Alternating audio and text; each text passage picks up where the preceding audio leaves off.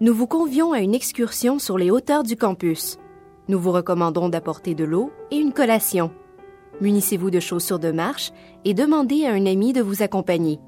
Assurez-vous de disposer de 60 minutes et de pouvoir terminer le parcours avant la tombée du jour. Donnons-nous rendez-vous au point de départ, la sortie est de la station de métro Édouard-Montpetit. De là, montez l'avenue Vincent d'Indy en direction de la montagne. Lorsque le terrain de sport du stade du Sepsum apparaîtra à votre droite, vous apercevrez un peu plus loin les poteaux d'une ancienne remontée mécanique. Installée en 1944, cette remontée a transporté quelques générations de skieurs qui pouvaient dévaler la pente jusqu'au boulevard Édouard-Montpetit. En semaine, à cette époque, un étudiant ne devait débourser que 15 sous pour skier sur cette pente. En 1974 et 1975, le circuit mondial de ski professionnel a tenu ici même des épreuves de championnat. Le champion olympique français Jean-Claude Killy avait affirmé à cette occasion que l'avenir du ski passait par les milieux urbains. Serge Carrière, ancien doyen de la faculté de médecine et actuel directeur de son bureau de développement, a connu la piste de l'UDM à ses tout débuts. C'est une découverte, une pente de ski comme ça en plein cœur de Montréal. Alors, avec le tramway 29, on arrivait avec nos skis. Et il y avait, je me rappelle bien, euh, il y avait de, remontée mécanique, le, le, câble. Les câbles, c'était toujours une aventure à cette époque-là parce que, un, ça vous arrachait les mitaines, c'était pas long.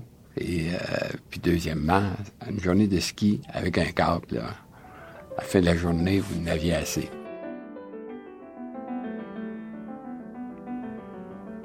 Lorsque vous aurez dépassé de quelques pas le terrain de sport, dirigez-vous vers le premier poteau de la remontée, qui se trouve derrière une rangée d'épinettes.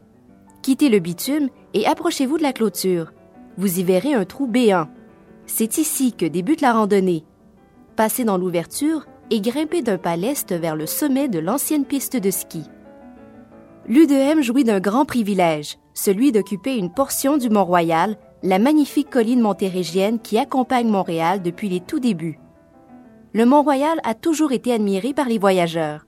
Avant même l'arrivée des Européens, c'est lui que l'on apercevait de très loin en naviguant sur le fleuve. La présence du campus de l'Université de Montréal marque distinctement la montagne, si bien que l'UDM constitue l'un des points de repère visuels et identitaires les plus importants de Montréal.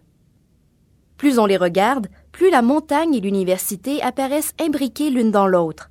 L'UDM est fière de cette symbiose et tient à ce que le développement de son campus favorise la mise en valeur et la protection de la montagne. Le Mont-Royal est un écrin et un ancrage pour la quête du savoir. C'est aussi un endroit où l'on peut se détacher du tumulte de la ville, se délasser et se ressourcer. Philippe Poulawek-Gonidec, professeur à la faculté de l'aménagement et titulaire de la chaire UNESCO en paysage et environnement de l'Université de Montréal. En fait, sa valeur emblématique, elle est liée à son histoire. Une histoire qui est une histoire de marquage. Le Mont-Royal a fait l'objet de marquage dès l'arrivée euh, de la colonie par des personnages illustres qui ont mis une croix. Euh, et par la suite, et très rapidement dans l'histoire, on en a même fait un parc les vues sur Montréal sont nombreuses depuis le campus. Le sommet de l'ancienne pente de ski offre le point de vue le plus élevé. Certains promeneurs viennent y admirer le coucher de soleil, alors que d'autres viennent y goûter le silence d'une matinée de fin de semaine. Le fond sonore urbain s'atténue. On pourrait presque parler de silence. Mais parfois, ce silence est subitement interrompu. Le coupable La faculté de musique en contrebas. Même sur ces hauteurs, il est fréquent d'entendre les chants, les accords, les orchestrations des musiciens de la faculté. En propriétaire des lieux, les oiseaux s'invitent aussi au concert.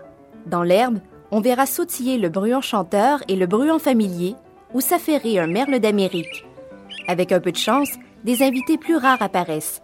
Le chardonneret jaune, le passerin indigo, la paruline flamboyante ou encore l'oriole de Baltimore les plus observateurs des promeneurs verront peut-être même planer dans le ciel le couple de faucons pèlerins qui a récemment fait son nid dans la tour de l'UDM. Tout en haut, près du dernier poteau de la remontée, nous nous trouvons à proximité de ce qu'on nomme le troisième sommet de la montagne. Le Mont-Royal est composé de trois collines distinctes. La colline de la Croix, communément appelée le Mont-Royal, la colline de Westmount et la colline d'Outremont, dite troisième sommet, ou encore Montmeret. La plus haute est la colline de la Croix, qui culmine à 233 mètres. Devant vous, une étendue verte rejoint l'horizon.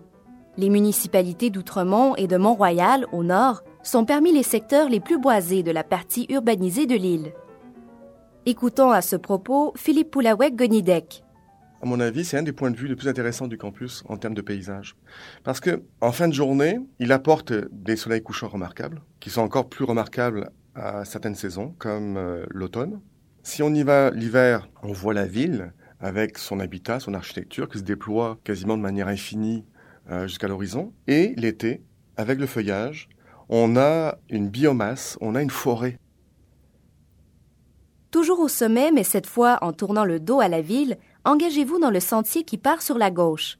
Ce sentier non officiel permet de parcourir les hauteurs et les environs du sommet Outremont. Son parcours vous permettra de découvrir le bois Saint-Jean-Baptiste qui abrite une rare forêt de chênes rouges.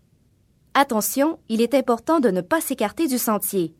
Tout piétinement hors du sentier peut avoir un impact nocif sur la flore environnante. Le gouvernement du Québec a décidé de protéger le Mont-Royal car il est tout à la fois une forêt au-dessus de la ville, un endroit de rassemblement et de détente et un haut lieu patrimonial. En 2005 a été décrétée la création de l'arrondissement historique et naturel du Mont-Royal. La montagne est placée désormais sous la protection du ministère de la Culture et des Communications. La construction, les rénovations, les démolitions, les divisions et subdivisions de terrain, jusqu'aux affiches et panneaux réclames, doivent dorénavant obtenir les autorisations du ministère. Sylvie Guilbeault, directrice générale de l'organisme Les Amis de la Montagne. Du fait que le gouvernement du Québec décrète le Mont-Royal premier arrondissement historique et naturel au Québec. Donc, d'ailleurs, c'était une première. Ça venait démontrer ou confirmer plutôt ce que les, les Montréalais, comment les Montréalais considèrent leur montagne. C'est un joyau. Et c'est un joyau pour tout le Québec. L'Université de Montréal adhère entièrement aux dispositions entourant la création de l'arrondissement. En matière environnementale, l'UDM joint toujours le geste à la parole. Elle collabore activement aux travaux de la table de concertation du Mont-Royal, mise sur pied en 2004 à l'initiative de la Ville de Montréal. Avec 14 organismes et établissements situés sur les flancs de la montagne, l'université est par ailleurs signataire du pacte patrimonial du Mont-Royal. Tous ses partenaires reconnaissent qu'occuper une portion de la montagne est un privilège qui suppose des responsabilités. Et maintenant, quelques mots sur la chaînette tandis que vous progressez sur le sentier du Bois Saint-Jean-Baptiste. Elle a subi plusieurs bouleversements au cours des 100 dernières années et porte encore aujourd'hui de nombreuses marques du passé. Un grand nettoyage mené dans les années 50 par des autorités soucieuses de moralité publique l'a fortement endommagée. Lors de la tempête de verglas de 1998, le poids de la glace a également causé de lourds dommages à cette forêt. Grâce à la régénération naturelle et aux efforts de conservation, le bois conserve aujourd'hui une exceptionnelle biodiversité. Plusieurs de ces chênes, âgés d'environ 150 ans, étaient déjà matures avant même la création de l'UDM. Les chênes peuplent surtout le sommet, derrière l'école polytechnique. De part et d'autre du sentier, on remarquera la présence d'érables à sucre, d'érables de Norvège, de frênes et de hêtres. Patrick Boivin, chercheur à l'Institut de recherche en biologie végétale de l'Université de Montréal. En période printanière, on va trouver énormément d'espèces printanières qui sont très intéressantes. Euh, donc, on va voir un tapis blanc, justement, d'espèces comme le, le, blanc. On va également trouver, euh, à l'occasion des sanguinaires du Canada, euh, la similacine à grappe. Plus tard dans la saison, les espèces, bien évidemment, sont, on va retrouver surtout des, espèces comme la prenante élevée, on va retrouver également le carex de Pennsylvanie, qui est une espèce qui est caractéristique de la chaîne rouge euh, sur les montérégiennes. On va également retrouver la verge d'or euh, à tige zigzagante et la verge d'or euh, bleuâtre. En descendant le sentier, sans doute rencontrerez-vous quelques randonneurs accompagnés de leurs chiens. Ce bois est très populaire auprès de la jante canine. En vertu d'une entente conclue entre la Ville de Montréal, l'Université et le cimetière Notre-Dame-des-Neiges, le bois Saint-Jean-Baptiste deviendra bientôt le parc du troisième sommet. Il permettra à la population d'accéder plus facilement au patrimoine naturel et aux espaces verts de la montagne, en plus d'offrir des vues imprenables sur la ville et ses environs.